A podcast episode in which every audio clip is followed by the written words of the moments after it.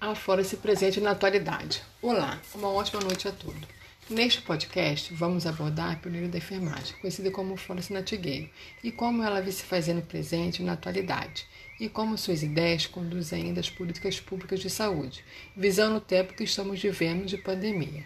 Quem foi Florence? Foi uma enfermeira que ganhou destaque pela sua atuação no cuidados dos feridos em guerra, incluindo na Guerra da Crimeia. Concebeu o apelido de Dona da Lâmpada pelo jornal The Times de Londres pelo motivo de caminhar em enfermarias à noite com uma lâmpada na mão. Fundadora da enfermagem moderna, ela recebe uma homenagem no dia do seu aniversário, onde se comemora o Dia Internacional da Enfermagem, no dia 12 de maio. Nascida em 1820 e veio falecer em agosto de 1910, deixando um legado importante para a saúde pública. Durante a Guerra da Crimeia, no período de 1853 e 1856, ela foi levada ao campo de batalha, onde assumiu a chefia de enfermagem e se atentou com os altos índices de mortalidade por tifo e cólera, concluindo que as doenças hospitalares estavam levando à morte mais que os próprios campos de guerra. Ela valorizava a importância dos ambientes para a saúde mental e física dos pacientes, acreditando que eles tinham menos chance de se recuperarem se ficassem deprimidos ou assustado. Sendo assim, ela realizou uma coleta constante de dados, organizou registros e estatísticas, onde pôde observar a rigor que a higienização das mãos fazia decrescer as mortes por infecções, sendo responsável pela diminuição de 70% das mortes dos soldados feridos em batalhas.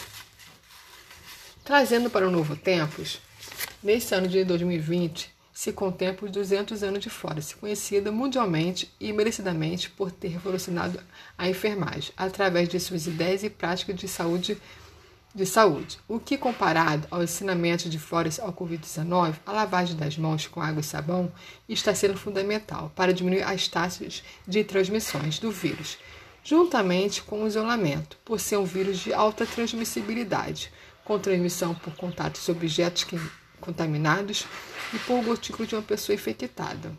Flores cita em seu livro, publicado em 1860, todo enfermeiro deve ter o cuidado de lavar suas mãos, muito frequentemente ao longo do dia.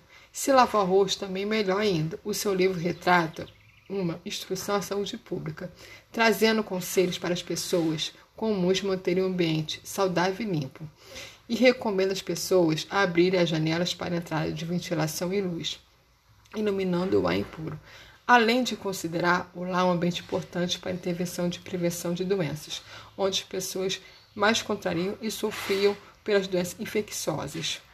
Hoje, no surto do coronavírus, mostra na China, onde foi descoberto em Wuhan, entre 75% e 80% das transmissões foram feitas em núcleos familiares. Flores empregava a prática de higiene simples como fator importante nas práticas de prevenções de contágio, embora básicos, são ideais novamente enfatizados para a disseminação do combate ao Covid-19, que generalizou uma fase de fragilidade global. A pandemia vem ensinando que princípios básicos de higiene são fundamentais e devem ser aplicados no dia a dia, tanto em casa quanto nos hospitais. Água e sabão são artefatos de luxo nessa pandemia. Mostra que não há lugar melhor para ficar do que os nossos lares. Assim como Flores realizou o seu auto-isolamento após contrair a febre mediterrânea em 1857, que foi acometida por fortes dores crônicas, sendo declarada inválida, começou a trabalhar em casa e foi altamente produtivo, criando a escola de, de treinamento para as enfermeiras Nightingale em Londres, sendo uma das suas atribuições e